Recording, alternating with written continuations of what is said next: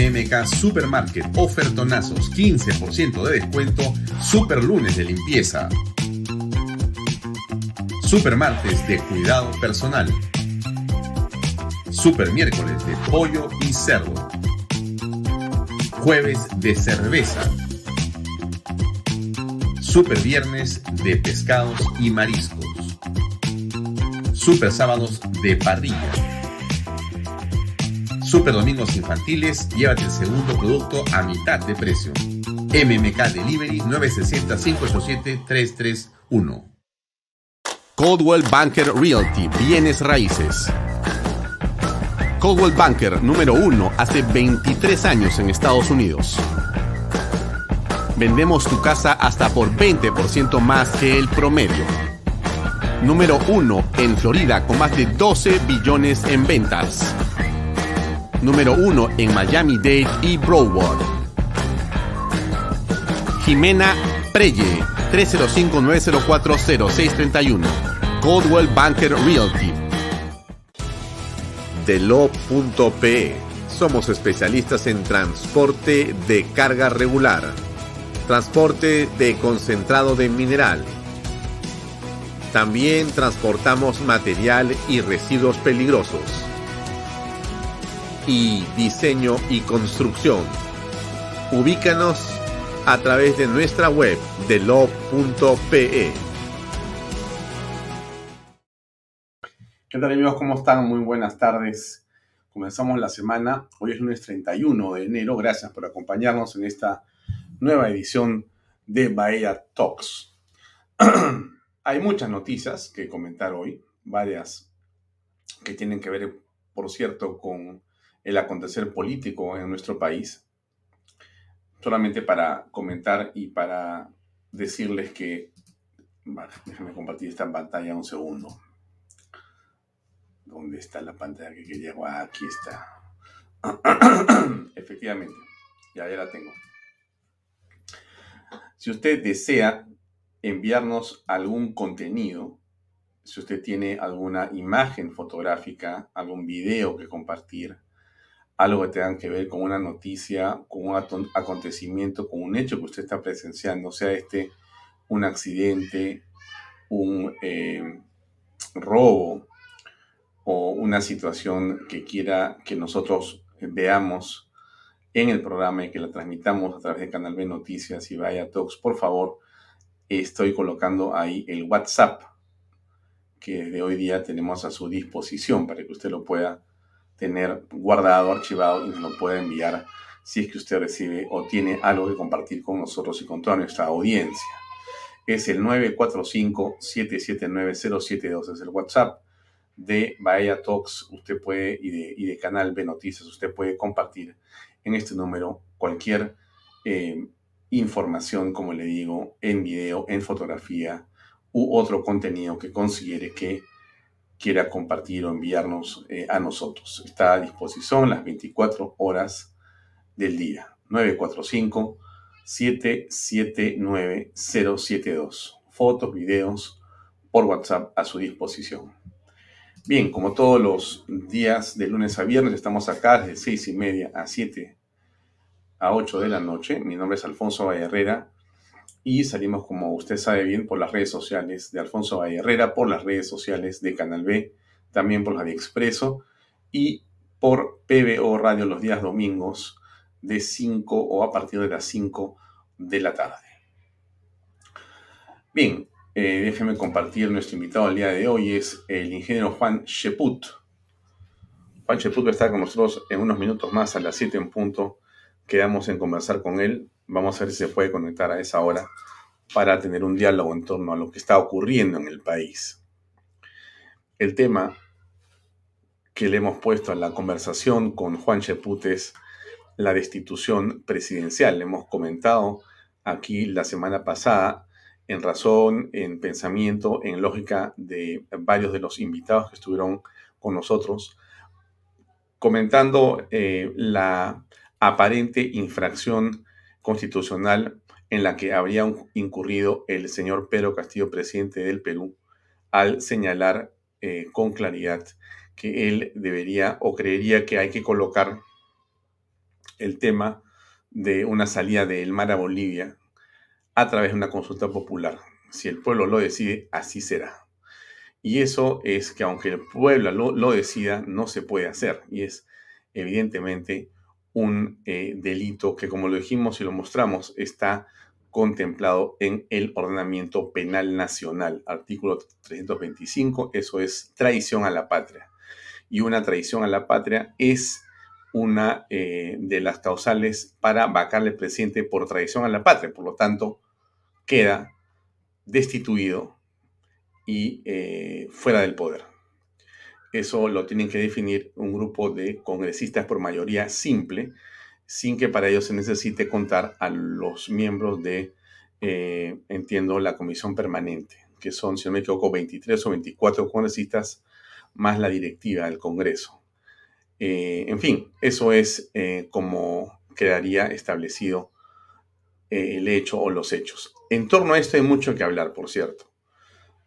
Hay otros temas que podemos también tocar el día de hoy, pero esto es algo que nos parece que va a estar presente todavía en el pensamiento de muchas personas, o porque el señor Pedro Castillo, como ha quedado evidenciado, no tiene las condiciones ni las capacidades ni lamentablemente la comprensión mínima que el cargo requiere para entender o la trascendencia o la importancia de sus decisiones o porque él eh, está ejecutando o llevando a cabo una agenda muy alejada de los intereses patrios, bajo el esquema, bajo el supuesto, bajo eh, el eh, dicho de que el pueblo es el que manda y él es el que interpreta al pueblo. Como usted sabe perfectamente, este es un pensamiento absolutamente populista, absolutamente demagógico, pero eso es lo que tenemos en la actualidad. O sea, tenemos un presidente de la República que considera que cree que él es el intérprete del pueblo,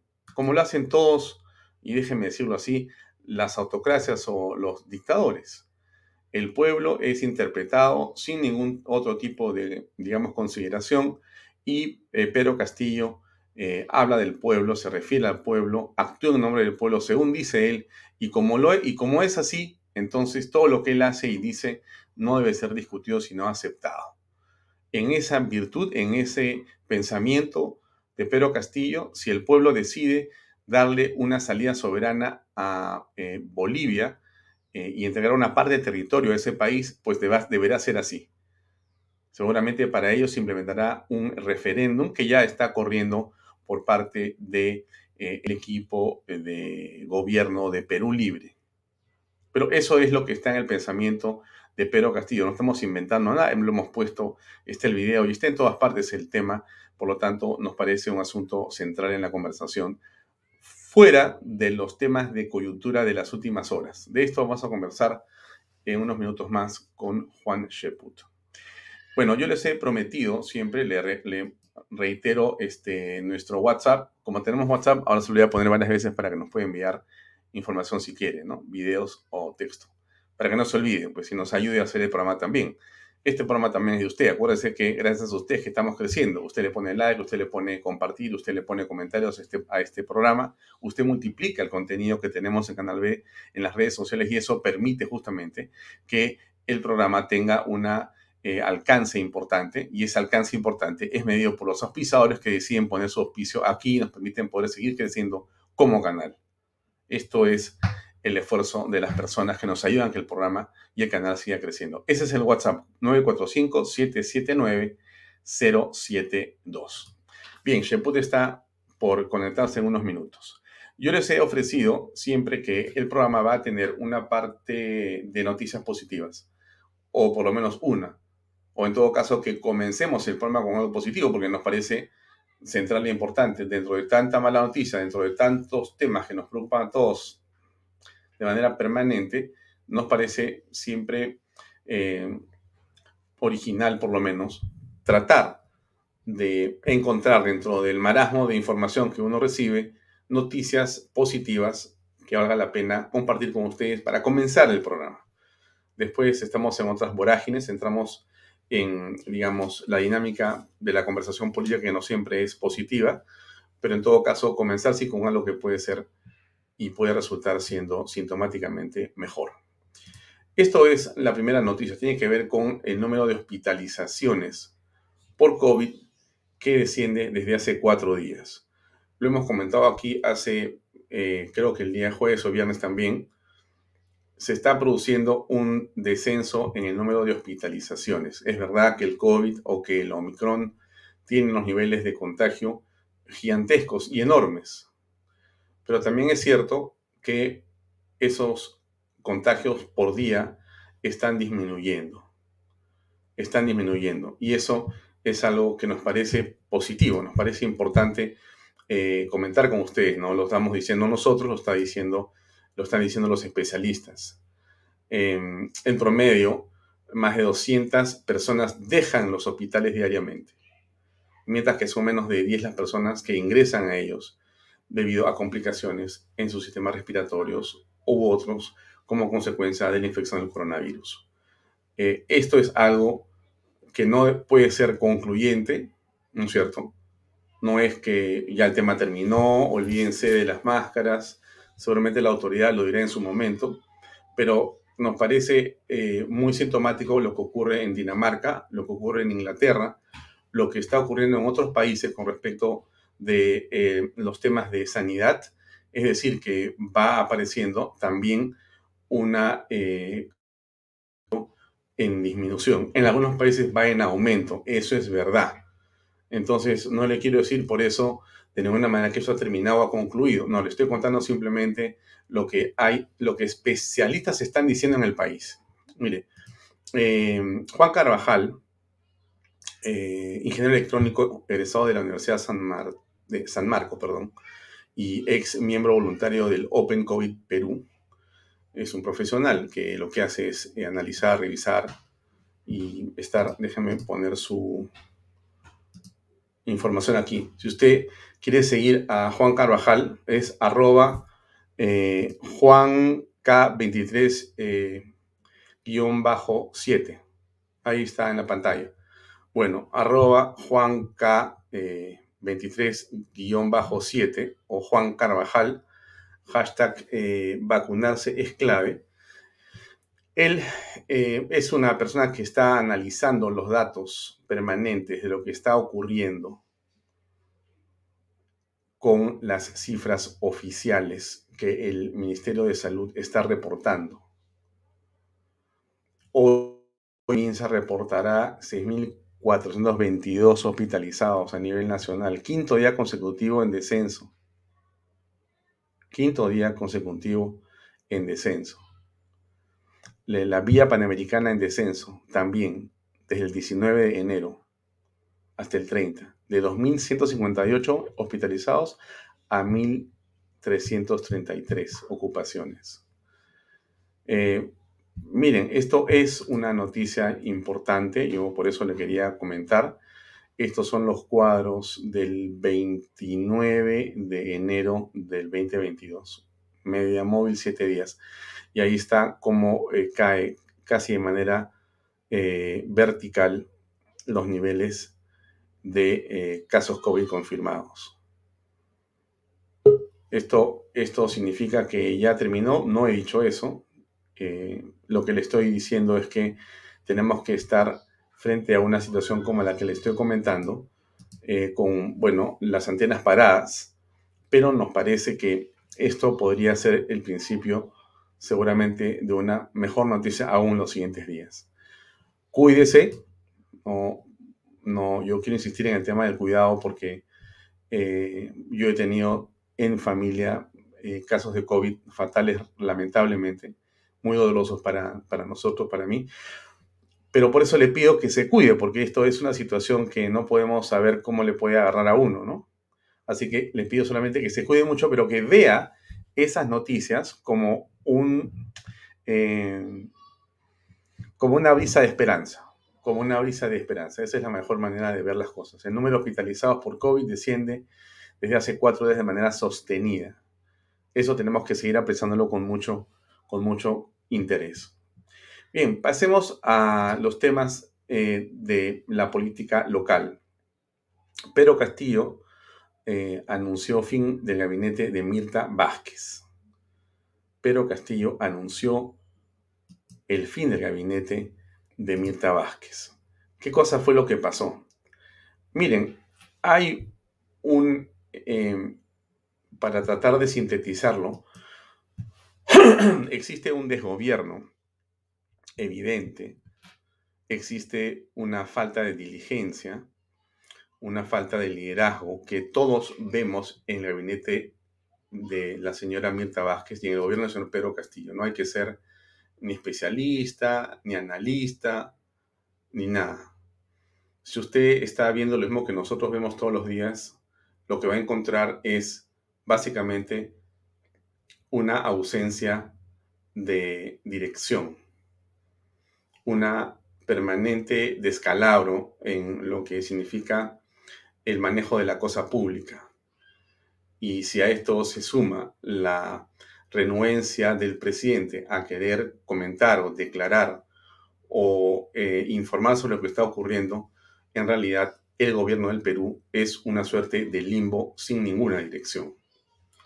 Y esto nos apena porque, como también lo hemos comentado aquí, estamos en momentos en que históricamente nunca ha habido tantos ingresos.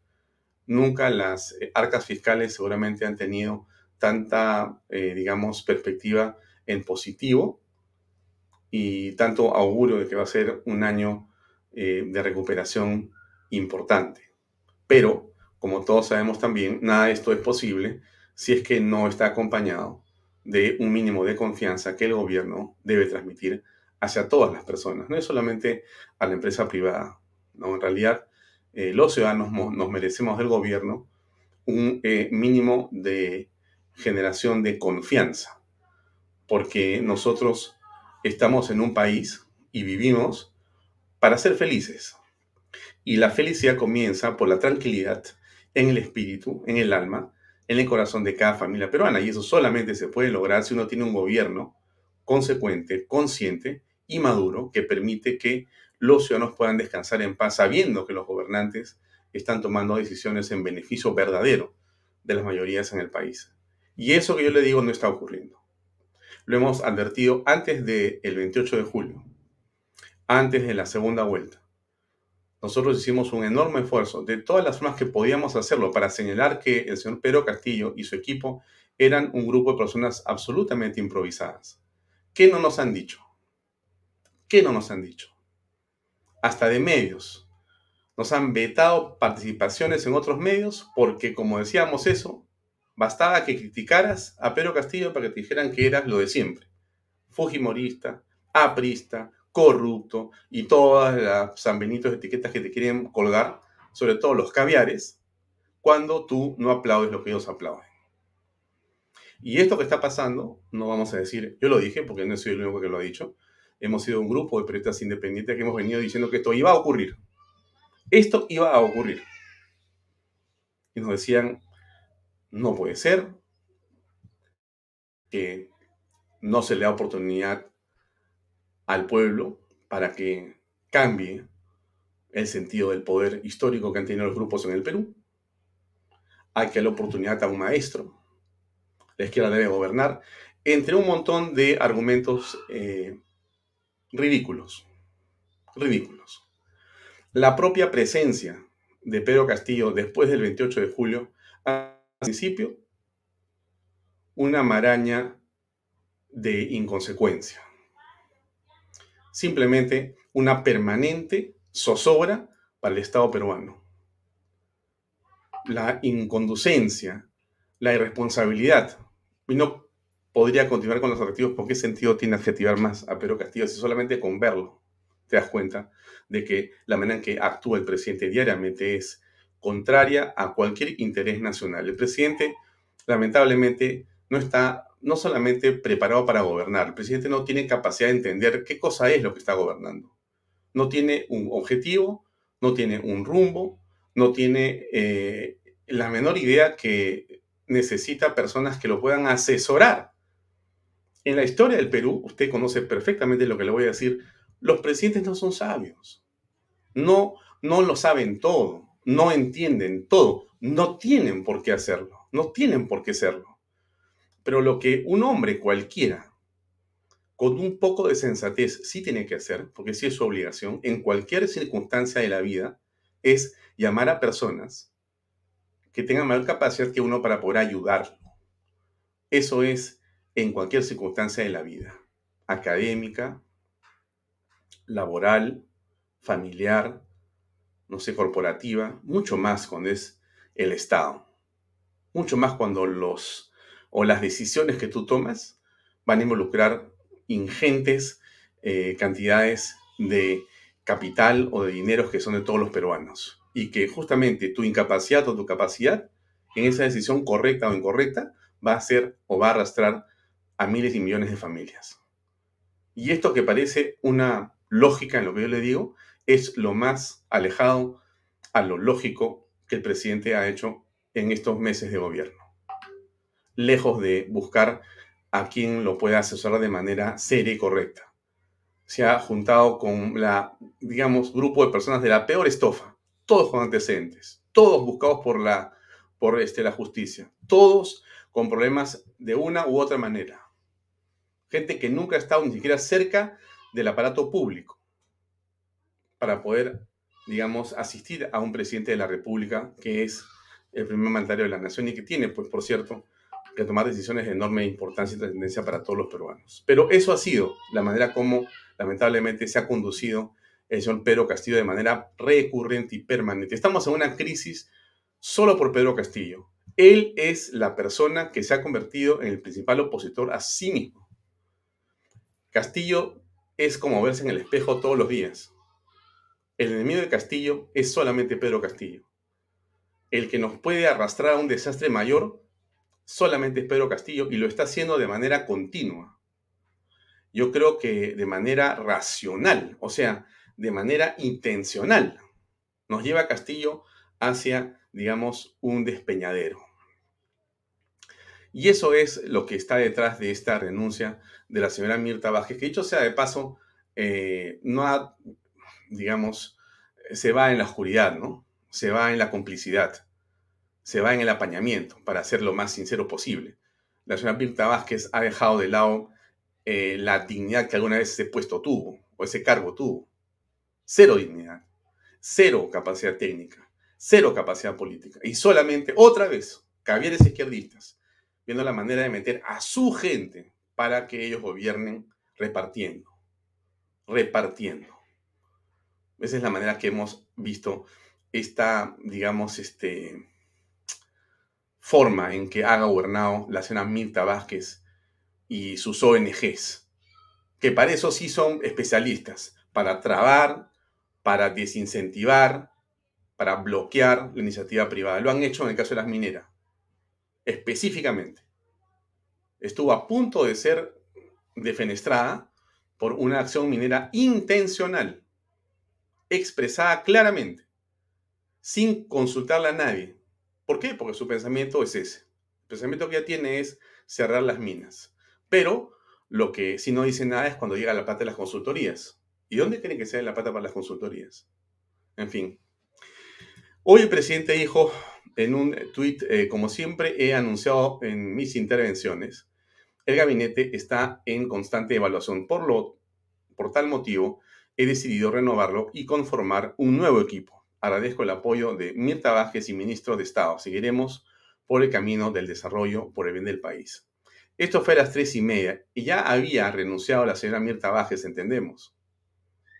No importa finalmente si fue antes o después, pero ella se reúne con el presidente, deja Palacio de Gobierno, entendemos que ya renunciando, y el presidente pone este tweet. Ella se va seguramente a su despacho y envía una carta de renuncia. Una carta de renuncia que es yo creo que bastante clara sobre las razones que la llevan a ella a alejarse del cargo, aunque hace rato debió irse, sinceramente, por su, sinceramente, por su incompetencia. Y no tengo nada contra la señora Mirta Vázquez, ¿eh? no la conozco personalmente, solamente cuando la conozca la voy a saludar con mucho respeto, como corresponde. Pero me refiero a su rol y, su actividad o acción política pública, me parece un desastre. O sea, la señora Mirta Vázquez debería ser nunca olvidada en la historia como otra digamos, eh, persona que solamente sabe hablar eh, como una buena ONGera, pero que al momento de gestionar termina siendo lo que son casi todos los que tienen esa estirpe, demagogos. Y eso lo decimos también como una opinión personal. Yo opino que ella es un desastre, un desastre. No, no quiero llamarlo de otra manera. Y no tiene que ver con la persona. Solamente es una mujer excelente y la saludaré con mucho respeto, pero en la actividad pública es un, es un caos. ¿Qué cosa es lo que ha dicho la señora hoy día? ¿no? Ella ha dicho, em, el día que me convocó a ser de su gabinete y por tanto de su gobierno, acepté con total disposición, convencida de la necesidad de fortalecer una opción de cambio que para millones de peruanos significaba una esperanza.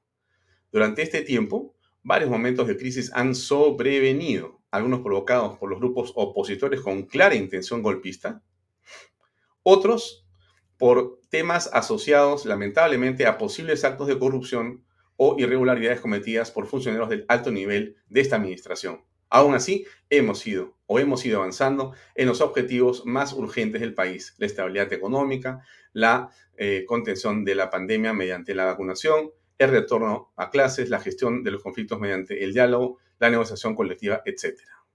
Mm.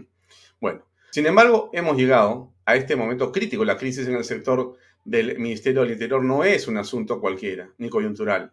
Es la expresión de un problema estructural de corrupción en diversas instancias del Estado que nos viene golpeando y que es momento de abordar y confrontar con firmeza. Más allá de las decisiones pragmáticas que se han ido tomando en los diversos momentos, en este caso, por ejemplo, la separación de un mando altamente cuestionado de la PNP, mi preocupación sigue siendo el tema de fondo la apuesta por la reforma bajo reglas democráticas, generando para ello necesarios cambios en los diferentes sectores. Pero si los cambios no se suceden, menos aún en los propios entornos del Ejecutivo no será posible avanzar. En este momento es inadmisible dudas o indecisiones. Por desgracia, llegamos al punto de no haber podido lograr al menos avanzar en consenso sobre el liderazgo de un sector tan importante como el interior y tampoco sobre el respeto por las líneas institucionales del mismo. Pongo en duda entonces la posibilidad de avanzar en otros cambios imprescindibles en otros ámbitos. Qué duda cabe que las decisiones deben ser oportunas.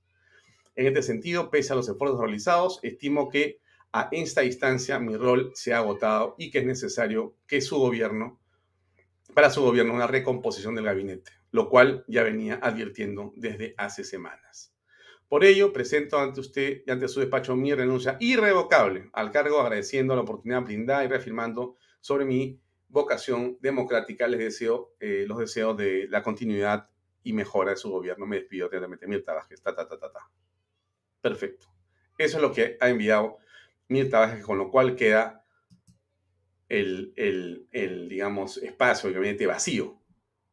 Vacío, ¿no es cierto? O sea, ahora lo que ocurre es que vamos a esperar, no sé a qué hora, porque yo estoy pendiente del Twitter. Si ustedes lo ven mientras estamos en el programa, avísenme para saber si ya tenemos primer ministro, porque los rumores son por todos lados.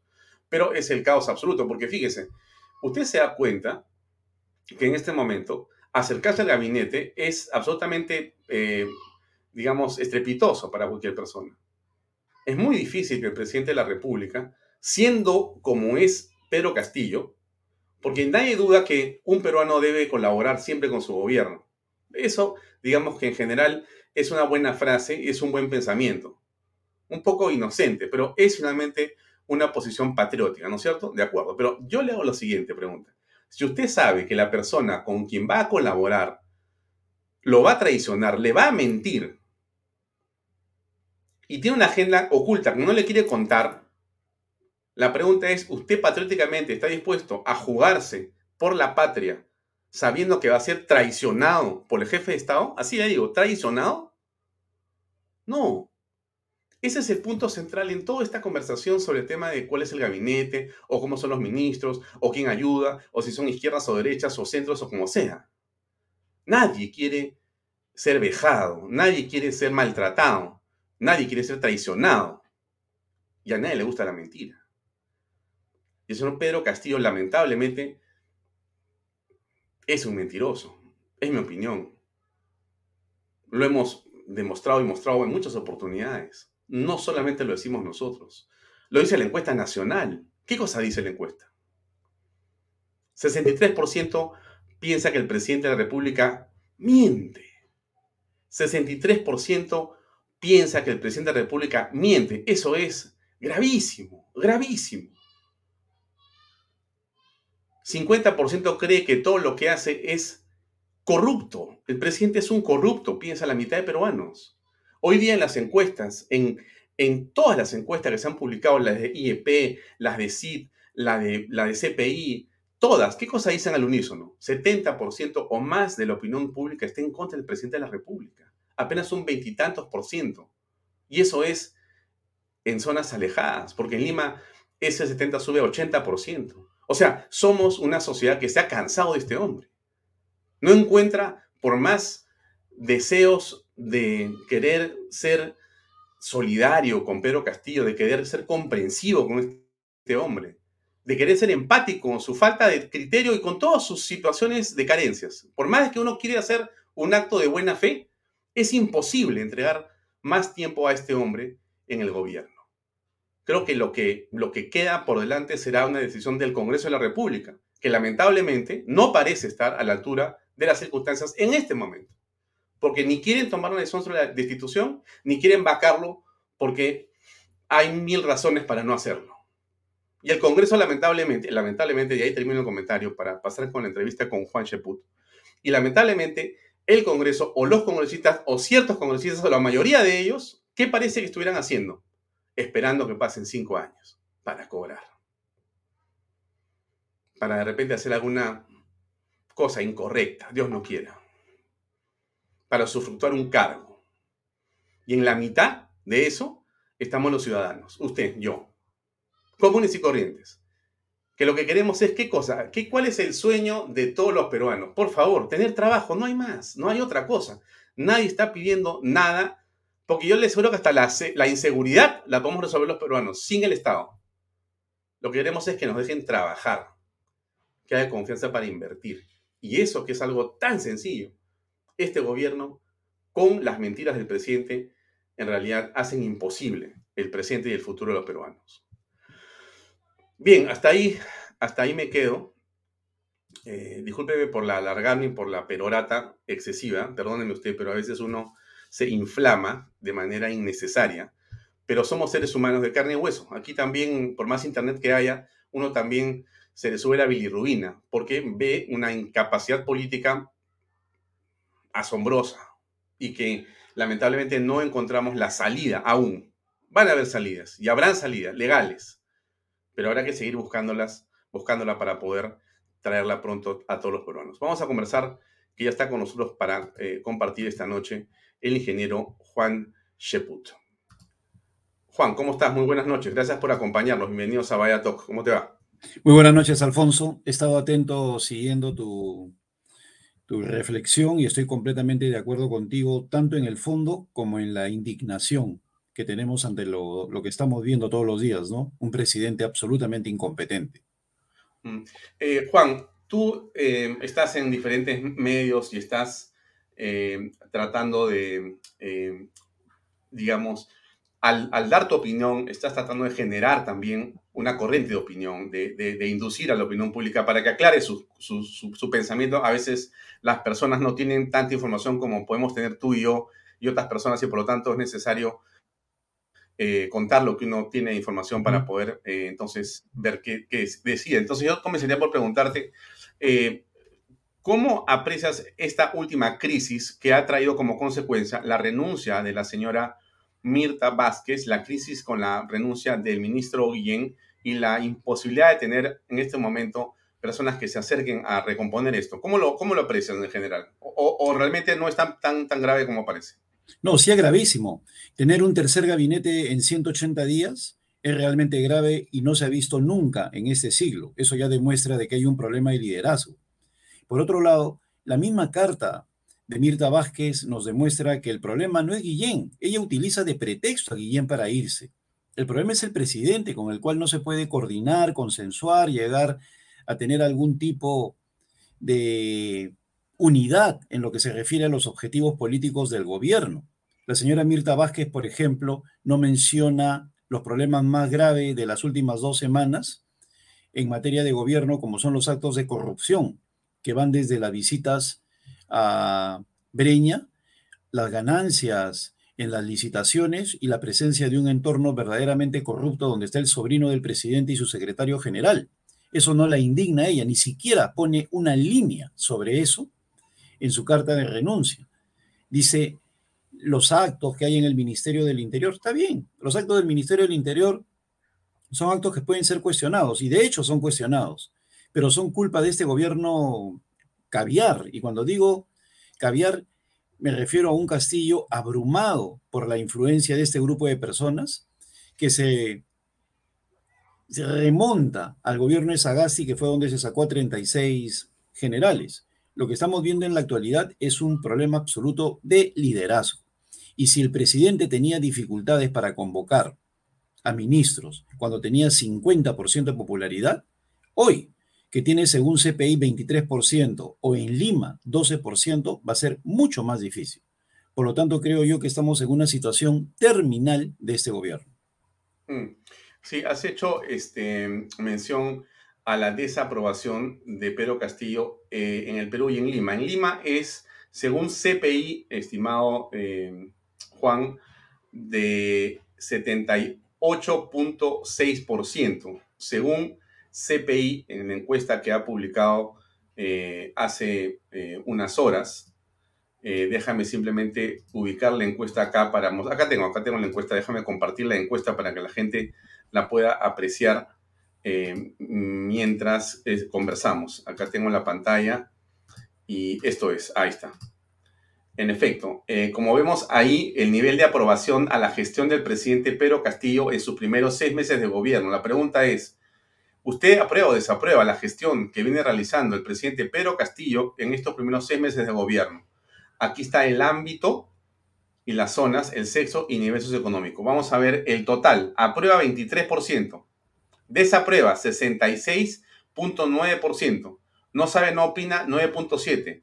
En Lima y Callao, aprueba la gestión presidencial 12.6%. Desaprueba 78.6%.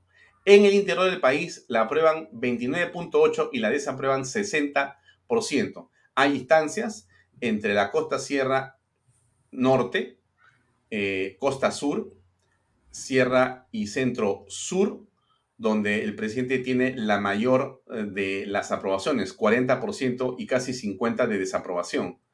Eh, las mujeres lo desaprueban en 63%, perdón, en 70%, las mujeres lo ponen en 70%, obviamente son las mujeres que tienen que ver, en muchos casos son mujeres que eh, trabajan eh, tanto más que los hombres, y yo te aseguro que estas mujeres madres de familia están al tanto del gasto y la canasta familiar y el Por supuesto. desastre que está ocurriendo, ¿no es cierto?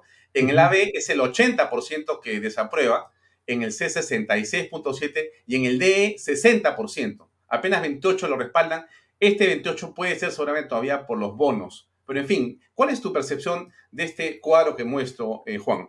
Sí, primero que quede claro para la opinión pública que si el presidente tiene 23% y ese porcentaje de casi 30% en el DE, es efectivamente por los bonos y por los programas sociales, y aún más en los últimos días ha pedido un aumento en el presupuesto de cerca de 3 mil millones de soles para más bonos. Entonces ya estamos viendo cómo se está financiando con recursos públicos la popularidad del presidente. Eso no estaba programado. El bono era para un determinado tiempo y sin embargo ya están pidiendo 3 mil millones de soles más, según noticia de hoy, para seguir en este tema de los bonos, que obviamente es una forma de comprar simpatías. Indiscutiblemente, 12% en Lima es una situación ya límite. Es una situación que tampoco se ha visto en los últimos años y que demuestra que el presidente ha roto cualquier tipo de cercanía con la ciudadanía, está muy distante de ella. Y ese 23% eh, a nivel nacional, pues indica de que está en completa caída libre. No debemos olvidar que tanto la encuesta de CPI como la de CIT y la del Instituto de Estudios Peruanos, que son las tres que han salido el día de ayer, contemplan solo en parte el efecto entrevistas al presidente y solo en parte el efecto crisis en el Ministerio del Interior. Entonces, si se hace una encuesta la próxima semana, ya con el tema de las entrevistas de Fernando del Rincón, que como tú sabes fueron lunes y martes, y la gente recién las empieza a digerir a través de las redes miércoles, jueves, viernes, o el caso del ministerio que estalla el jueves, pues yo no tengo ninguna duda que ese porcentaje va a disminuir más. Esto que estoy mostrando, Juan, solamente para, discúlpeme la digresión, pero tiene que ver con tu comentario. Esto es la de CIT publicada ayer por Expreso. 70% desaprueba la gestión de Pedro Castillo. 70% la desaprueba, 22 la aprueba. En Lima sube a 77.9 la desaprobación, 17.5 la aprobación. En general vemos igual un porcentaje muy parecido al del CPI. Sí, definitivamente yo creo que por ahí va el porcentaje y como te digo, con una tendencia a disminuir. Y aprovecho para decir lo siguiente, ¿no? He escuchado a algunos miembros de la izquierda decir que inclusive una caricatura de Carlín, que Toledo, Alan García y Humala pasaron por porcentajes similares.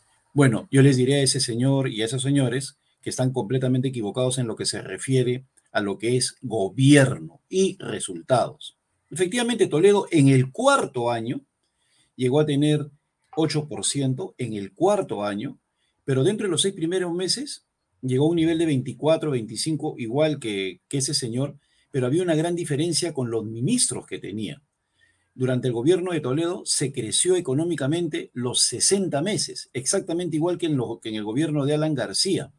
Existía la frase que la economía va por cuerdas separada de la política y la aprobación al gobierno era de 40, 50% y la aprobación de Toledo 10, 15, 20, 25%.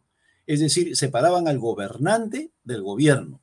Inclusive había ministros muy populares como por ejemplo Techito, Carlos Bruce, que siempre superaba el 50-55%, o premieres, presidentes del Consejo de Ministros como Carlos Ferrero, que salían al frente ante cada crisis y que inclusive se les ponía, se les indicaba el mote de traductor. Hoy en día vemos la circunstancia de que no hay ministros, no hay un alter ego del gobierno, o sea, del presidente Castillo, no existen figuras estelares en los ministerios, gente que salga al frente o que conduzca bien su cartera. Aún más, la población ni siquiera sabe el nombre de los ministros, son completamente anodinos y han mezclado la economía con la política de tal forma que la política está afectando los principales indicadores económicos, es decir, es un desastre. Cuando hubo problemas con Alan García, salió Javier Velázquez Quesquén luego del baguazo y del fracaso de Yehude Simons y se puso dos años el gobierno en las espaldas. Cuando surgió lo de Nadine Heredia y Ollantumala con las agendas, Pedro Cateriano se puso en las espaldas del gobierno. Y durante los principales problemas de Toledo, tuvo un primer ministro excepcional como Carlos Ferrero, que llevó las riendas durante dos años. Pero ahora Mirta Vázquez se esconde, renuncia, trae cavieres incompetentes, nunca salió al frente, no marcó distancia y tienes un conjunto de ministros absolutamente incapaces, anodinos, sin trayectoria, sin peso político, y ahí están los resultados, un país a la deriva. Mm. Solamente para terminar el contexto de la encuesta, y ya que has mencionado a otra que es IEP, déjame compartirla con eh, nuestros amigos en Vaya Talks. Esto es eh, la pregunta que hace IEP. ¿Usted aprueba o desaprueba la forma como Pedro Castillo está conduciendo su gobierno? La desaprobación es del 61.5%. La aprobación 28.9%. Esto lo hace el diario La República y lo publica ayer. En realidad también mantiene una tendencia como la que hemos seguido comentando aquí. La pregunta eh, que surge, estimado Juan, es, frente a esta crisis que estamos apreciando desde tu punto de vista, ¿Qué alternativas tiene el presidente para poder salir de la misma y avanzar, digamos, no sé si la palabra es avanzar, continuar en el gobierno, mejor dicho? Mira, yo creo que ya la solución no es un cambio de gabinete y es duro decirlo. El problema es el jefe de Estado. El problema es Pedro Castillo, una persona que no tiene credibilidad, una persona que no tiene liderazgo, una persona que ni siquiera aprende de sus errores, por lo tanto es muy inmaduro, y una persona que depende mucho de su entorno, que es el principal síntoma de la inmadurez. El señor Pedro Castillo no tiene ideas propias. Mm. Él se vuelve en un Vladimir Cerrón cuando habla con Cerrón. Se convierte en un Puca Bellido cuando habla con Bellido. Si Mirta Vázquez es la que tiene que hablar con él, sale convertido en Mirta Vázquez. Si habla con Guillén, se convierte en Guillén. O sea, no tiene ideas propias. Es un señor que marcha a la deriva. Para mí es muy triste decir esto, pero yo creo que mi función como político es decir las cosas claras. Acá el problema es Pedro Castillo. Por más que nosotros le coloquemos un gabinete, y yo he estado en dos gabinetes y con varios presidentes del Consejo de Ministros y en varios gobiernos, ¿cómo se va a definir las políticas públicas si el presidente no sabe dónde quiere llevar el país? ¿Cómo un presidente con la formación de Pedro Castillo va a poder definir un debate sobre un tema complejo en el ámbito del Consejo de Ministros? ¿Cómo el presidente de la República va a tener idea de lo geopolítico y de las implicancias de sus aseveraciones sobre ceder mar a Bolivia si ni siquiera tiene idea del contexto internacional. Entonces, es un presidente a la deriva. Si él tuviera conciencia madura, sería consciente de sus limitaciones, como dice Peter, eh, el famoso libro eh, sobre el síndrome de Peter, ¿no? Eh, entonces, el complejo, o sea, él acá lo que estamos viendo es de que simplemente él no es consciente de sus limitaciones. Y por lo tanto, si él en algo quisiera ayudar al país, pues tendría que renunciar él y Dina, y Boluarte. Los dos. Pues los dos son sinónimo de crisis y de incompetencia y no habría gobernabilidad con ellos. Ya en el Perú se ha llegado a una situación en la cual la solución no pasa por el cambio de gabinete. El gabinete no va a poder conducirse de manera adecuada con un presidente como Pedro Castillo y una vicepresidente como Dilma Boluarte. De ninguna manera.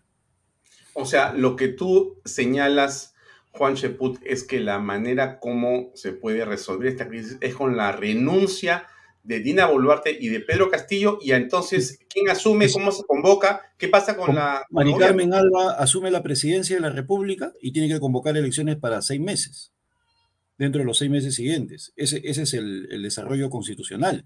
Por si acaso, la Constitución habla de la renuncia como un mecanismo constitucional, ¿eh? así como hay la vacancia, en el mismo artículo 117 está la renuncia. Claro, pero no, habla de seis meses para la elección, ¿o sí? No, sí, o sea, ese es el plazo que se tendría que dar. Sola, eh, convoca elecciones de inmediato, dentro de los seis meses. No, la convocatoria sí, pero no es el día de la elección, no es esa. Uno convoca elecciones inmediatamente. Ah, claro, convoca, convoca y de inmediato, o sea, tiene que convocar elecciones y proceder al cambio de. de, ¿Y tú crees que sería un, una elección de la fórmula presidencial o también de los congresistas? No, en este caso de la fórmula presidencial, ¿no? Yo creo que a estas alturas cambiar el Congreso con lo complicado que va a ser es eh, pedirle peras al olmo. Además, ellos no lo van a aceptar. Yo creo que ellos también son parte del problema. Y si no actúan con propiedad en los próximos ¿E-, días. ¿Ellos a quiénes te refieres? Al Congreso. Y ¿Tú crees que son parte del problema? Mira, ¿sabes por qué son parte del problema? Te voy a mencionar algunos indicadores. En el caso de Guillén, ¿hace cuánto tiempo se sabe de este tema de los ascensos? Hace por lo menos dos meses, como lo ha dicho el mismo Guillén. La Comisión de Defensa del Congreso tiene facultades de comisión de investigación desde el mes de noviembre del año pasado. Y sin embargo no ha hecho nada, absolutamente nada en el tema de los ascensos. Nada, teniendo facultades de comisión de investigación. Por otro lado, tienes la comisión de fiscalización en el Parlamento, Nunca se ha visto tantos casos de corrupción en el país y la Comisión de Fiscalización tampoco ha hecho nada. Ahora se ha creado una comisión de investigación para el tema de las visitas a Breña, etcétera, etcétera. Y como no tiene peso específico, peso político, no tiene gravitas, invitan al sobrino del presidente, falsifica un certificado COVID y ni siquiera va al Congreso. Al Congreso, ¿ah? le falsifica un documento al Congreso y no pasa nada. No ha pasado nada hoy día, no he escuchado nada sobre el tema. Ni un solo congresista. Pero ni ¿eso es grave, grave, gravísimo o no es grave? Gravísimo, se está burlando el Congreso. No hay ni un solo congresista que le exija a la Fiscalía que actúe de oficio. Ni uno. Entonces, el Congreso, por supuesto que es parte del problema. Mari Carmen Alba hace todos los esfuerzos del caso. Les da lo que necesitan en las comisiones, comisiones de investigación, pero los parlamentarios, los 129, pues simplemente no sé en qué están pensando y no actúan. Mira lo que el tema, ahí te acabo de mencionar la Comisión de Defensa, por otro lado tienes la Comisión de Investigación de los hechos ocurridos durante las elecciones para determinar si hubo fraude o no.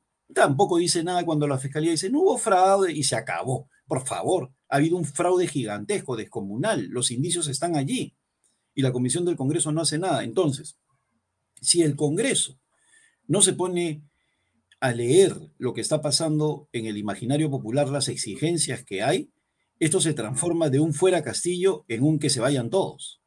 Ese es el principal problema que se tiene que evitar. Pero en el corto plazo, ya que no reúnen los votos para los 87 votos de la vacancia y se tendría que estipular bien la permanente incapacidad moral, pues yo creo que hay elementos de juicio más que suficientes para que la renuncia de Castillo se convierta en un clamor nacional, que se vaya. Tiene baja popularidad, no tiene bancada parlamentaria, es un perfecto incapaz, no tiene ministros y mira, ya metió al Perú en otro problema en este momento cambio de gabinete, con todo lo que eso implica. Elegir a los ministros, una semana. Eh, ronda de conversaciones con las bancadas, dos semanas. Ir al O sea, un mes más de, parálisis del país. Porque la gente quiere voto de investidura. Así es, buscar el voto de investidura dentro del mes. Presentar su plan, volver a empezar.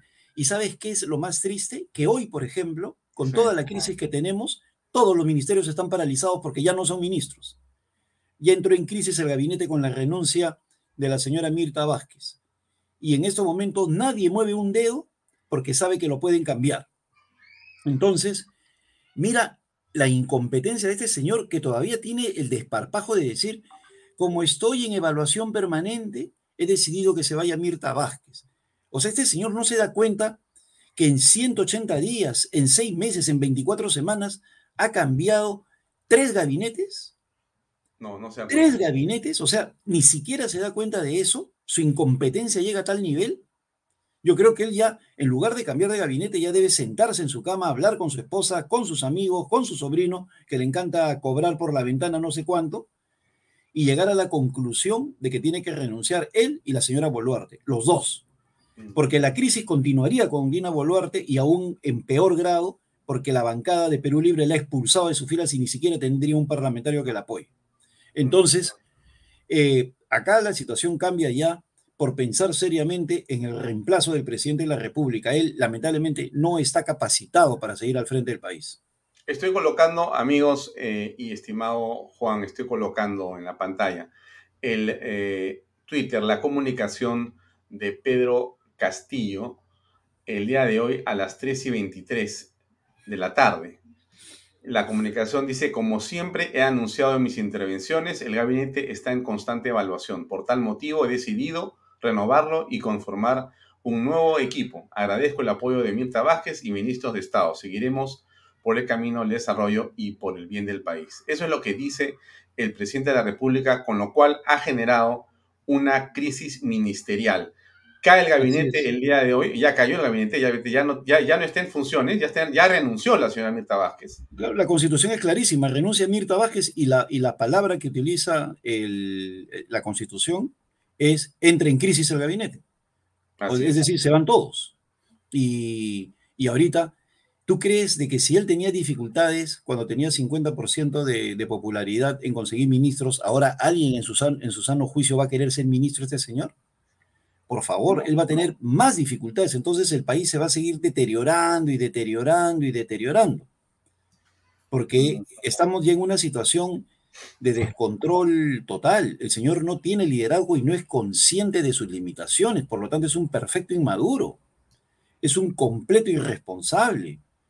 Que seguramente alguien le ha dicho cambie gabinete y él lo hace alegremente. En lugar de hacer cambios quirúrgicos, sentarse con la señora Vázquez, que no es santa de mi devoción, porque yo creo que también ella es parte del problema, su carácter antiminero y sus capacidades muy limitadas, pero en todo caso pones puntales pues, en los ministerios. No pones todo el gabinete en crisis y, y generas todo un problema a nivel nacional, como estamos en estos momentos. Mira, tienes un problema ecológico, tienes problemas económicos, tienes problemas sanitarios, tienes problemas educacionales, Tienes problemas en el ámbito de la minería, que han vuelto a tomar las bambas. Tienes problemas de conflictos eh, por, por tierras. O sea, el Perú es un desorden total. Y eso que no estoy mencionando, el sicariato, la extorsión, los secuestros, las masacres, los asesinatos, los feminicidios, etcétera, etcétera, por la falta de policía nacional. Hasta la moto se meten por la Javier Prado ahora porque no hay comandantes en la policía. No, este es un país entregado a la nada, pero Así es. Te hago, la, siguiente pregunta. Eh, estamos frente a una situación muy compleja porque lo que viene en los siguientes días no es la solución a esta crisis creada por Pedro Castillo, sino el agravamiento del gobierno de Pedro Castillo, porque el gabinete que ingrese eh, tiene que hacer varias cosas y el Congreso también tiene varias cosas que hacer. Mira, tú has dicho claramente que comienza eh, a ver quiénes se quedan o quiénes se van. Finalmente deciden quién es el gabinete nuevo. Vas a ver los viceministros. Comienza otra vez la ronda de los medios para ver y auscultar las barbaridades que pueden venir con los nuevos ministros. Imaginemos que todos sean buenos, mira, y que todos sean santos. Vamos a ver. Pero tienen que ir bancada por bancada. Después tienen que ir al Congreso de la República. Tienen que presentar su plan de gobierno.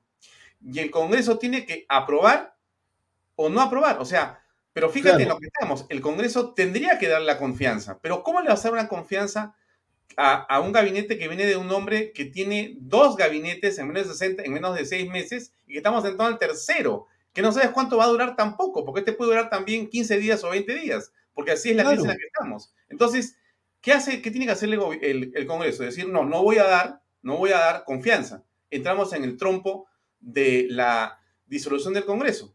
Mira, en este caso, en este caso, mira, el, No me contestes, Juan, Juan, dame un segundo, pongo publicidad y regresamos enseguida para seguir conversando, por favor. Unos segundos. Y, Mucho gusto. Por favor. Bien, amigos, invierta en terrenos en Paracas con los portales. En toda crisis siempre hay una oportunidad. Esta es su oportunidad. Ubicado a solo 25 minutos del aeropuerto de Pisco y ahora a muy poco tiempo de Lima por la nueva autopista. Por eso es que los terrenos aquí se están revalorizando rápidamente. Ingrese a losportales.com.p y regístrese y aproveche las ofertas online. PBM Plus. Proteínas, vitaminas y minerales ahora también con HMB. Recuerde, vainilla y chocolate. No olvide que el ejercicio favorece su sistema inmune y que una buena alimentación es su mejor defensa. Compre PBM en boticas y farmacias a nivel nacional. Entra a la web pbmplus.pe, encuéntrelo en Facebook y también en Instagram. Bueno, te estaba preguntando, entonces regresamos a esta situación donde el Congreso, la pregunta ¿qué cosa va a hacer con un nuevo gabinete? ¿Le tiene que dar la confianza entonces? No, tendría que dar la confianza, como te he dicho. Ya por ese lado no va el problema. El problema va por el presidente que ya se tiene que convertir todo eso en un clamor nacional de que él se vaya con la señora Boluarte, ¿no? Porque mira qué graciosos los caviares. Ya salieron a decir que se vaya Castillo y que suma Boluarte. ¿Para qué? Para, ¿Para para que ellos se encaramen de, y, empiecen a manejar el país como lo han venido manejando desde Sagasti, desde Lagarto, con toda la situación en la cual estamos? Ahora, ¿cómo, explicas, Juan? A ver, la gente nos lo pregunta acá, ¿cómo explicas que nunca ganan, pero siempre gobiernan? Me refiero a los ah. caviares. Ah, bueno, pues yo creo que ellos son muy hábiles para, a partir del sistema de justicia, empezar a a doblar voluntades, y eso lo han venido haciendo desde el año 2001. La forma como está actuando la justicia en el Perú, con total inequidad, es una barbaridad. Mira lo que ha pasado hoy día con Guillermo Bermejo, ha salido libre. Y el general José Baella, que es una personalidad en la policía, durante ocho años jefe de la DIRCOTE, de la Dirección contra el Terrorismo, me decía y, también lo tuiteaba, porque es una persona a la cual yo quiero mucho, porque me consta su trabajo, hemos, hemos ido juntos a las universidades a, abrirle los ojos a la gente lo que es Sendero Luminoso. En más de una oportunidad hemos sido convocados por él a las universidades a hablar ahí in situ lo que es Sendero. Me decía que esta resolución eh, de la Fiscalía de, darle libertad, de que no está comprometido, de dejarlo limpio de polvo y paja a Guillermo Bermejo es un triunfo político de Sendero Luminoso. Así, lo subrayo, está en su tuit. Triunfo político de Sendero Luminoso.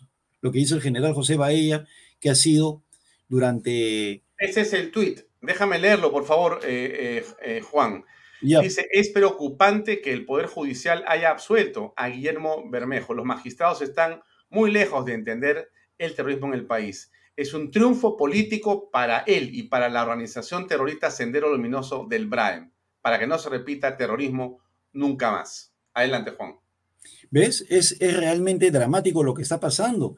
Y si a esto le agregamos, en ese sistema de, de justicia putrefacto, que se están nombrando a nivel nacional prefectos ligados a Sendero Luminoso en un año electoral, pues simplemente el señor Castillo lo que quiere y su aparato cubano-venezolano lo que quiere es adueñarse de las voluntades populares para que de esa manera puedan tener victorias en los gobiernos regionales y municipales y de esa manera consolidar su hegemonía en el país y, estar en la antesala o ya ser otra Venezuela u otra Cuba.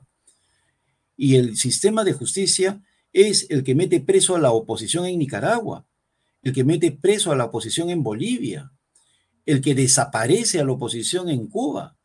Entonces, acá estamos permitiendo que ese poder judicial esté actuando como estamos viendo en este caso con Guillermo Bermejo y el Congreso no pasa nada, ¿no?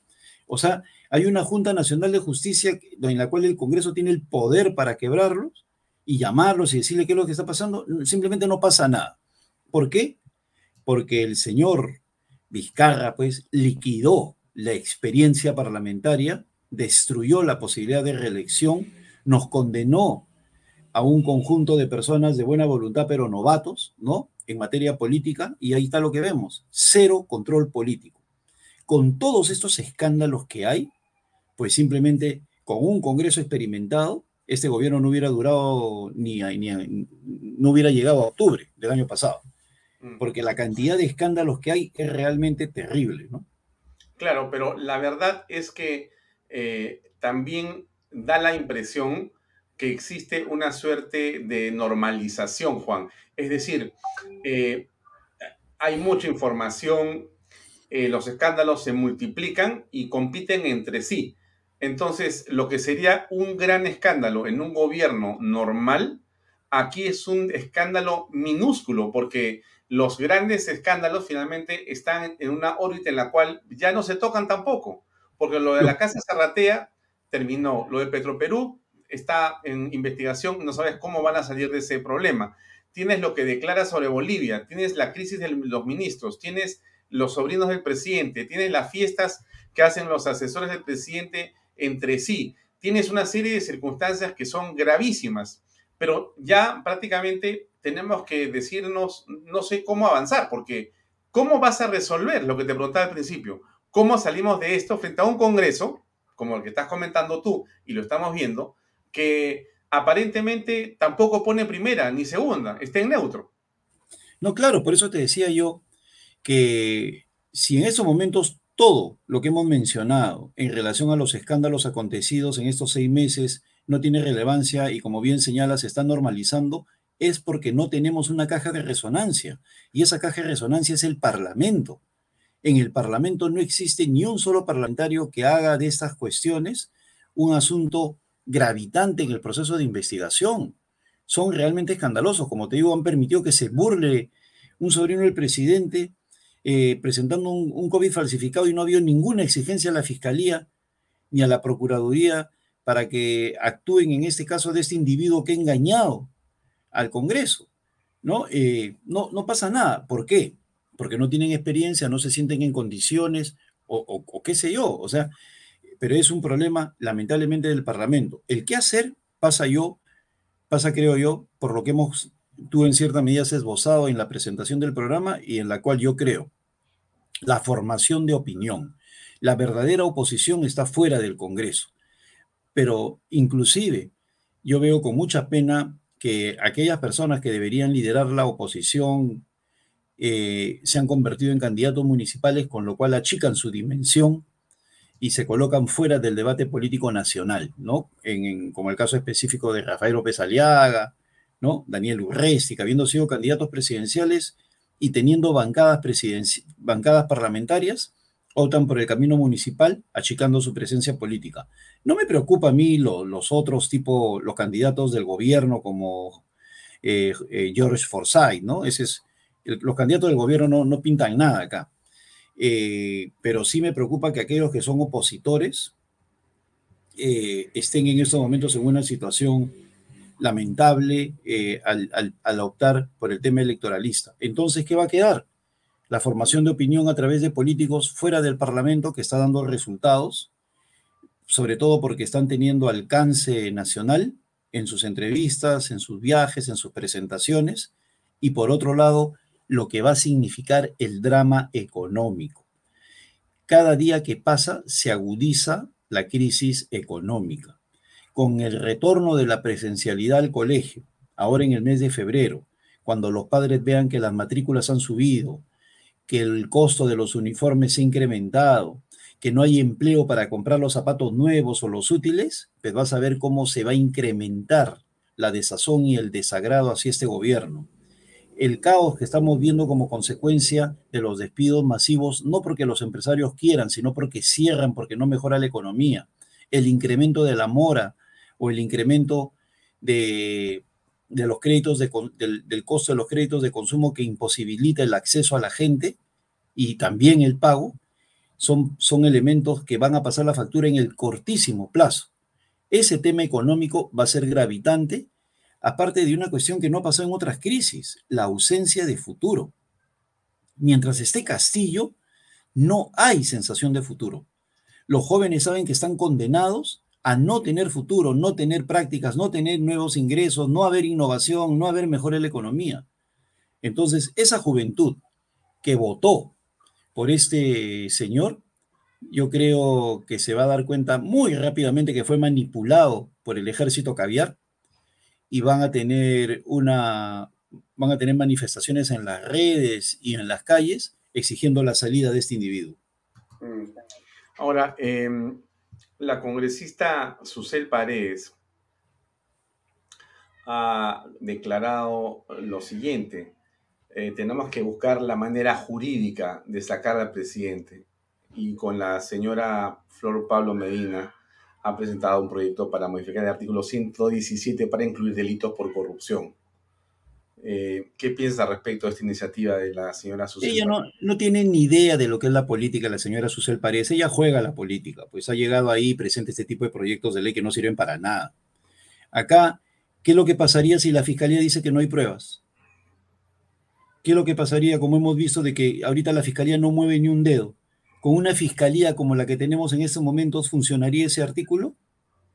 De ninguna manera, pues. Para eso, o sea, para eso tú necesitas el juicio político, que no necesita de pruebas, sino de un estado de descomposición de tal nivel que no te da otra cosa que, que el presidente renuncie o sacarlo por un juicio político, que no necesita de pruebas, no modificaciones absurdas como la que plantea Susel Paredes, que lo único que generaría es que el presidente diría que me investiguen, ¿no? Y una señora Soraya Dávalos diría, no hay pruebas, ¿no?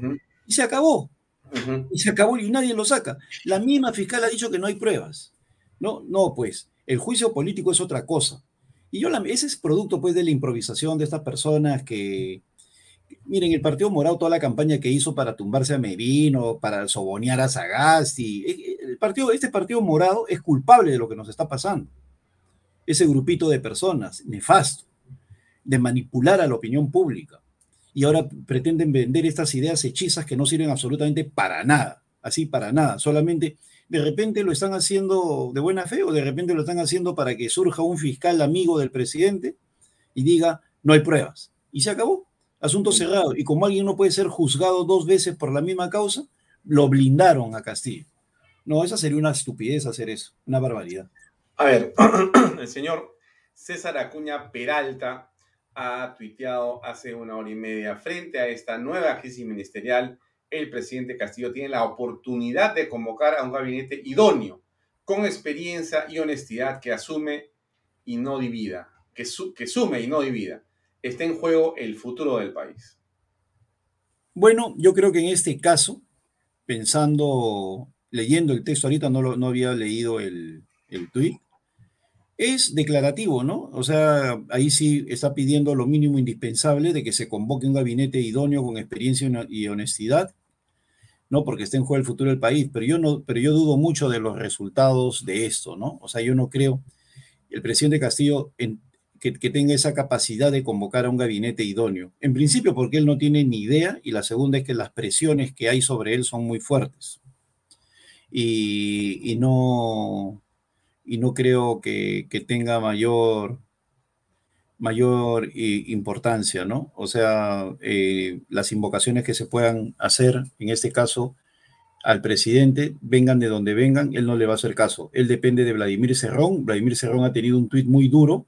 El día de hoy me llamó la atención ese tuit de Vladimir Cerrón, en el cual se va con todo contra Mirta Vázquez y demuestra pues de que está, está poniendo pie en, plaza. O sea, está dando a entender el próximo gabinete tiene que ser conversado conmigo, porque la verdad es que la permanencia del presidente depende de Vladimir Cerrón en estos momentos. Él es el único que daría los 87 votos.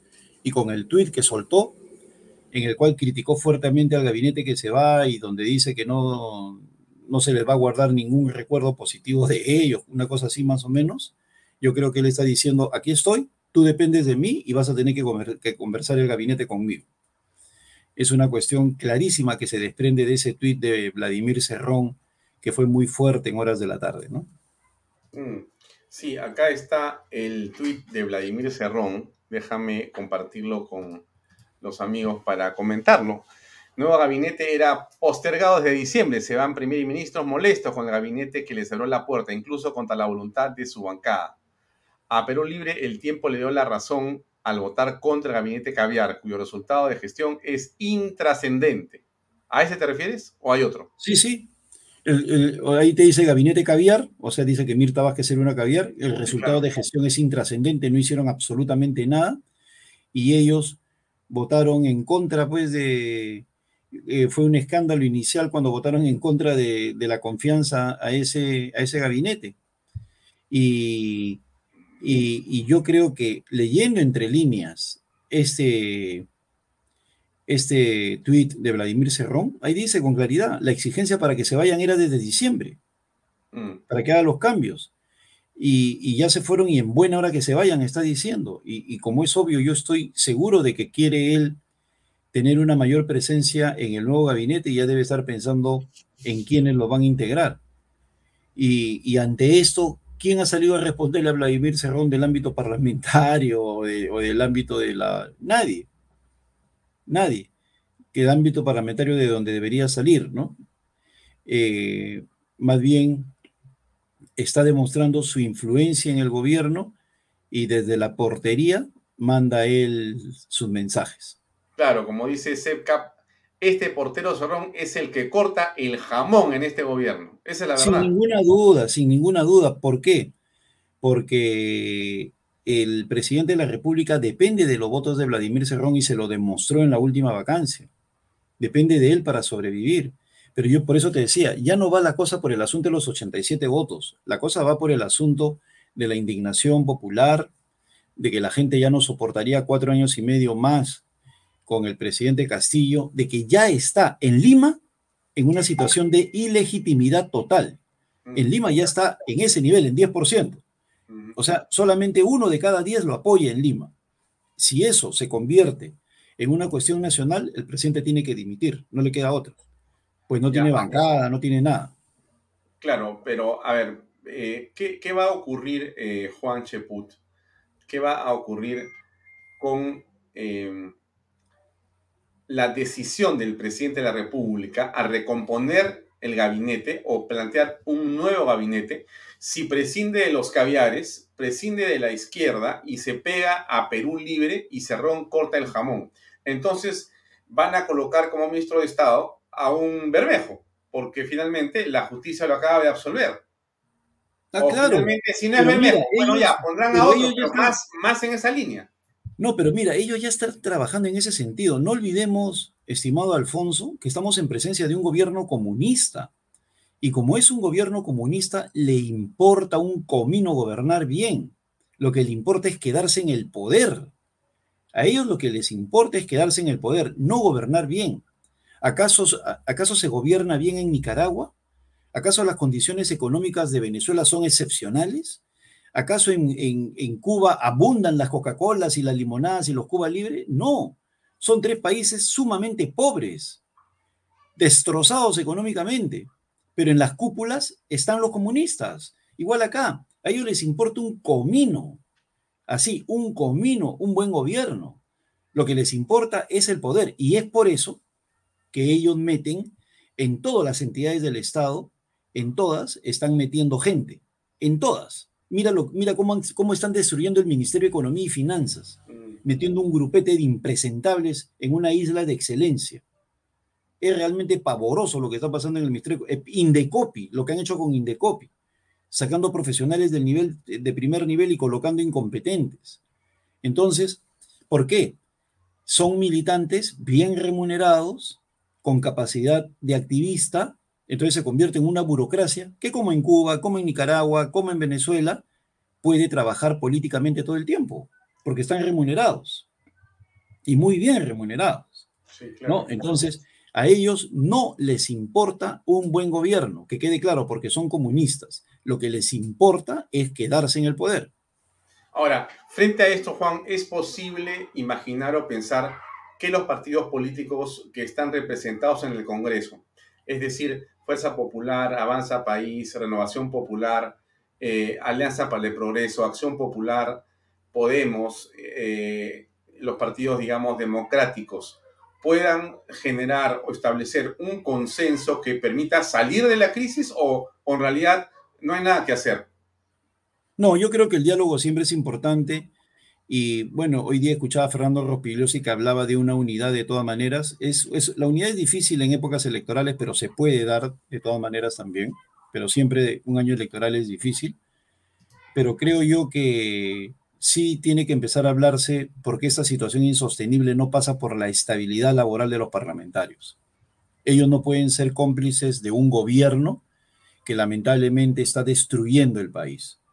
Entonces los parlamentarios ya tienen que darse cuenta de que están cumpliendo un, rol histórico. Y para hacer una metáfora dramática, son como aquellos bomberos que tienen que entrar al edificio sabiendo que no van a salir, pero tienen que entrar a apagar el fuego, ¿no? En este caso, nuestros congresistas tienen que entender que la salida de Castillo los puede arrastrar a ellos, pero eso es preferible, la supervivencia del Estado, a que permanezca Castillo allí haciendo el daño que hace al país, él y toda la izquierda.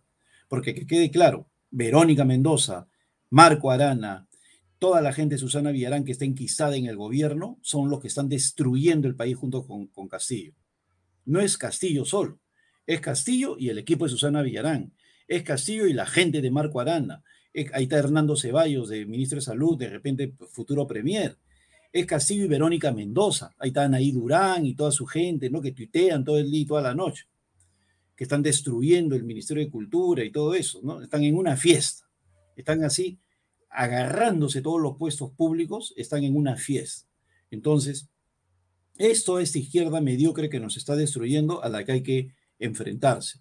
Y eso pasa por un Congreso, un Parlamento que se ponga los pantalones largos y, y entiendan su rol histórico de tener que vacar a ese señor. Ahora, estás hablando de un sentido eh, patriótico, eh, un sentido de la trascendencia, que me cuesta un poco de trabajo pensar en que haya suficientes congresistas con esa eh, característica. No digo que no lo pueda existir, que tengamos algunos de ellos, pero tú dices una metáfora que es tremendamente fácil de entender, ¿no? Como bomberos en una situación de peligro máximo, ¿no? Saben que van a entrar, posiblemente apagan el incendio, pero van a irse sus vidas en ese esfuerzo, en ese sacrificio. Pero el bien mayor es el de todos, el de salvar vidas, y por lo tanto la, la propia termina siendo simplemente algo que puede ser entregado, ¿no es cierto? Puede ser legado o donado. Bueno, así estamos en una situación, tú ves que eso no va a ocurrir. Yo veo que eso no va a ocurrir. No, lo que pasa es que ellos tienen que entender que si, si ellos no exigen la renuncia del presidente, por ejemplo, si todas las bancadas plantean la renuncia, o las principales bancadas, la renuncia inmediata de Dina Boluarte y Pedro Castillo, o de Pedro Castillo y Dina Boluarte, al presidente no le queda otra cosa que renunciar. Eso sería una bomba atómica política. Así de simple. Y que aparezcan los gremios ¿no? De las principales empresas, las universidades, señor presidente, renuncie, usted no da para más, ¿no? No le queda otra cosa que renunciar. Así de yo, yo, claro, lo, lo, que tú dices, Juan, yo también estoy de acuerdo contigo que ese es el camino, pero me cuesta pensar que eso pueda ser parte de un consenso, porque los niveles de acomodo de las bancadas, de los partidos y de los parlamentarios, algunos de ellos, porque otros yo creo que no tienen ningún problema en dejar sus cosas seguirse eh, en el acto, porque estoy seguro que eh, en la esfera privada y aún no sea así, ellos no tienen ningún problema en hacer lo que dices tú con respecto a los bomberos. No, pero es que si ellos no lo hacen, como te decía hace un para terminar la idea, el pueblo si lo va a pedir. ellos no lo hacen, se convierte en un que se vayan todos. Ahorita te estoy planteando la idea, mira, lo que pasa es que ellos tienen como, lo que pasa es que no tienen experiencia política. Entonces ellos creen, ah, 10% no pasa nada, 10% ya en Lima ni el chofer le hace caso a Pedro Castillo con ese 10%. O sea, él ya no tiene respaldo de nada. Entonces, los congresistas tienen que saber que ya hay una situación de ilegitimidad. Entonces, tienen que empezar a hablar sobre la salida del presidente. Eso es ineludible. No es una especulación. Es un dato concreto de la realidad. Estamos hablando de un tercer gabinete en 180 días y los congresistas están pensando en el Perú-Ecuador. O sea, estamos hablando de una situación en que el presidente está deslegitimado por el favor popular y los congresistas no se dan cuenta de eso? Estamos hablando de un presidente al cual el Perú no le cree, no le cree, por lo tanto hay una crisis total de, liderazgo y va a durar cuatro años y medio más. No, pues entonces los líderes políticos tienen que sentarse y hacer eso. De lo contrario, los va a absorber la marea y eso se va a convertir. Algo pasó con Juan Cheput. Eh, bueno, amigos, no se vayan. Déjenme leerles la publicidad un segundo y Juan se conecta en este, en este, en este minuto. Hubo una pequeña desconexión que se resuelve enseguida. Invierte en terrenos en Paracas con Los Portales, ubicado a solo 25 minutos del aeropuerto de Pisco y ahora a muy poco tiempo de Lima, por la nueva autopista. Por eso los terrenos se revalorizan rápidamente. Regístrese y aproveche las ofertas en línea. Ahí están los portales.com.p. Ya regresó por si acaso el invitado. Enseguida continuamos la conversación. Termino con mi publicidad. Ahí está PBM Plus, proteínas, vitaminas y minerales y ahora también con HMB. Recuerde, ahí está la foto estupenda de vainilla y chocolate. No olvide que el ejercicio constante favorece su sistema inmune y que una buena alimentación es su mejor defensa. Compre PBM Plus en boticas y farmacias a nivel nacional. Entra a la web pbmplus.pe y también a través del Facebook y el Instagram. Estimado Juan, para terminar, ya estamos conectados otra vez. Así es. Perfecto. a ver, para terminar, Juan, yo te diría, si tú, si te llama el presidente Pedro Castillo y te dice, ingeniero Juan Cheput, a ver, lo he escuchado con el señor Baella más o menos, pero me puede dar un consejo ¿qué cree que debo hacer? Y yo estoy seguro que usted me va a poder ayudar. ¿Qué cosa puedo hacer para resolver esta crisis? Que renuncie de inmediato. Presidente, usted en cinco meses, seis meses ya se ha dado cuenta de sus limitaciones. Usted no puede estar 54 meses más al frente del país. Usted debe ser consciente de sus limitaciones y debe renunciar. Eso le diría. La renuncia es el único camino. Lo que pasa es que, mira, tú no necesitas tomarte una taza de café completa para saber si tiene o no tiene azúcar. El presidente no va a cambiar luego de seis meses. En todo caso, si él era un aprendiz y ya tiene seis meses, está demostrando que es un mal alumno, pues. Un pésimo estudiante. No da para más. Así de simple. No da para más. No nos autoengañemos. Seis meses es más que suficiente para darnos cuenta de la incompetencia de ese señor. Él está abrumado. El presidente está abrumado, debe estar desesperado. El presidente debe estar diciendo, Dios mío, ¿en qué me metí? Aliviémosle de esa carga. Él tiene que renunciar por el bien del país. Así de simple. Él y la señora Boluarte, que tampoco da la talla y que tiene problemas eh, de origen, su relación con los dinámicos del centro. ¿No? Entonces, acá no queda otra cosa. Y los que se tienen que pronunciar porque la marcha del país es insostenible son los gremios, el sistema universitario, las fuerzas vivas como se conoce, los políticos, y pedirle al presidente, ya no da para más. Mira, hoy día la República, en su editorial, el diario La República, un diario que ha cobijado a este señor, que lo ha llevado a la presidencia en cierta medida al apoyarlo a capa y espada, ha dicho, esto no da para más. Así lo ha puesto en su editorial del día de hoy, no da para más. El presidente Castillo no, no da para más. Muy bien. Claro, que no mencionan a Dina Boluarte, ¿no? Ahí está la parte graciosa de la República. ellos quieren, que, quieren que suba, ¿no? Pues yo digo, la señora Boluarte tampoco va por el, no vamos a salir de Guatemala a Guatepeor. Tienen que ser los dos. Juan, muchas gracias. Muchísimas gracias también. al final, muy amable por tu tiempo, un gran abrazo y estamos en contacto en cualquier momento. Muchas gracias, Alfonso. Hasta pronto. Buenas noches. Bien, amigos, era el ingeniero Juan Cheput. Ustedes han escuchado lo que nos ha estado comentando. Eh, antes de terminar, no se olvide que ahí está el WhatsApp de Canal B Noticias. Por favor, apúntelo, apúntelo. 945-779-072. 945-779-072. Si usted está presenciando un hecho importante o es parte del mismo y quiere que nosotros conozcamos ese tema, foto, video, envíelo por favor al 945-779-072, el WhatsApp de Canal B y de Bahía Talks. Ahí podemos tener información a la orden. Apunten, apunten, apunten, apunten, como dicen todos los que están mirando el programa a esta hora. Muchas gracias. Llegamos al final del programa. Gracias por acompañarnos. Mañana nos vemos a las 6 y 30 en punto, como siempre, aquí en Canal B, el canal del Bicentenario. Muy buenas noches y gracias por acompañarnos.